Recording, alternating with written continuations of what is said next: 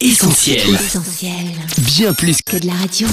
Achats, réseaux sociaux, communication, loisirs, médias, études ou encore administration, le numérique est aujourd'hui devenu incontournable dans notre société. Mais s'il ouvre des perspectives et offre des avantages indéniables, le numérique possède aussi ses zones d'ombre et soulève bien des questions, y compris parmi les chrétiens. L'annonce de l'évangile peut-elle se passer du numérique? Quelle place doit lui accorder l'Église dans la réalisation de sa mission? Notre éditorialiste est là pour nous aider à y voir plus clair. Thierry Chambéron, bonjour. Bonjour Christine. Alors le numérique pour ou contre, c'est la question que pose l'édito Pentecôte. L'édito Pentecôte, Thierry Chambéron. Pour répondre à cette question, je vous propose de tourner les pages de la Bible jusqu'au chapitre 5 du livre des Actes. Un ange s'adresse ainsi aux apôtres. Allez au temple, et là, proclamez au peuple tout le message de la vie nouvelle. Ici, le mot proclamer vient du grec laléo, qui peut se traduire par le fait d'émettre un son, de faire entendre une voix. Les apôtres devaient diffuser le message de l'Évangile sans retenue et à toutes les générations. Pour ce faire, ils allaient utiliser un moyen très simple. Sur les conseils de l'ange, ils se rendent dans l'un des lieux publics les plus fréquentés de l'époque, le temple de Jérusalem. Là se pressaient quotidiennement des milliers de fidèles en quête de nourriture spirituelle.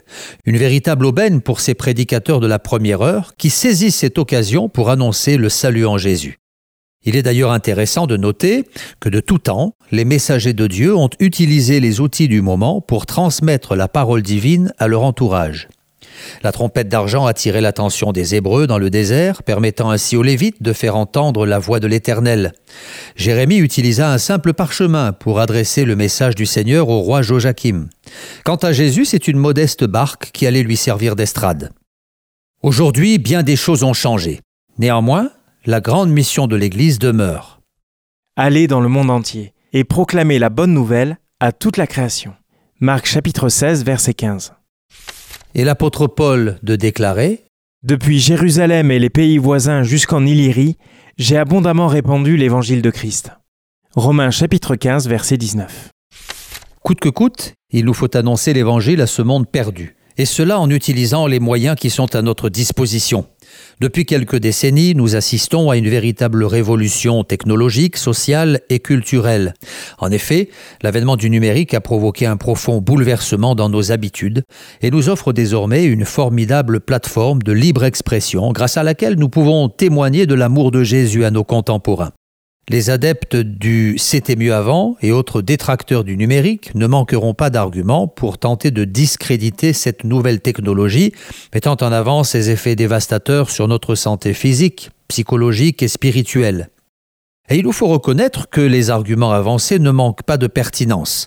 L'isolement social, l'addiction aux écrans, les pratiques chronophages, le cyberharcèlement, la consommation d'images violentes ou à caractère pornographique, la perte de concentration, les achats compulsifs en ligne, les mauvaises rencontres, la diffusion de fake news et j'en passe, sont autant de problématiques qui guettent l'internaute au détour d'un clic.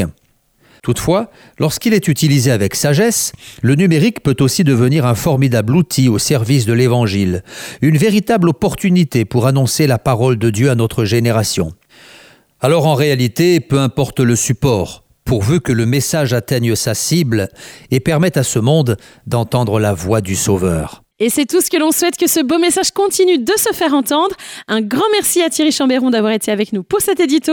Très bonne fête de fin d'année à vous Thierry, ainsi bien sûr qu'à tous nos auditeurs. Très bonne fête à tous. Je me tourne à présent vers toi Laure, tu as parcouru pour nous le dernier numéro Pentecôte de l'année 2021. Alors qu'est-ce qu'on va pouvoir y lire? Eh bien à la une de ce numéro, Chris, ne manquez surtout pas le dossier Utiliser Internet avec équilibre, une réflexion importante à l'heure du tout numérique, rythmée par quatre articles. Internet dans une perspective chrétienne avec Laurent Guillet, Internet n'est pas l'église de François Forchelet, Jesus Coffee Bon Matin avec Marc Ambrogio et enfin de la doctrine et des opinions signé Franck Le Filâtre. Du nouveau à la rédaction de la revue Pentecôte, mais qui est le nouveau rédacteur en chef? Découvrez l'interview de Benjamin Lamotte en page 16. Dans la droite lignée de l'édito de Thierry Chambéron, partez avec Gérard Rigard au Tchad, au Sénégal ou encore en Centrafrique, là où le nom de Christ n'est pas encore connu. Impossible bien sûr d'envisager une édition de décembre sans parler de Noël. Rêvez d'un Noël différent avec le magnifique poème d'Yves Prigent et arrêtons-nous à la traditionnelle crèche avec Jérôme Simon.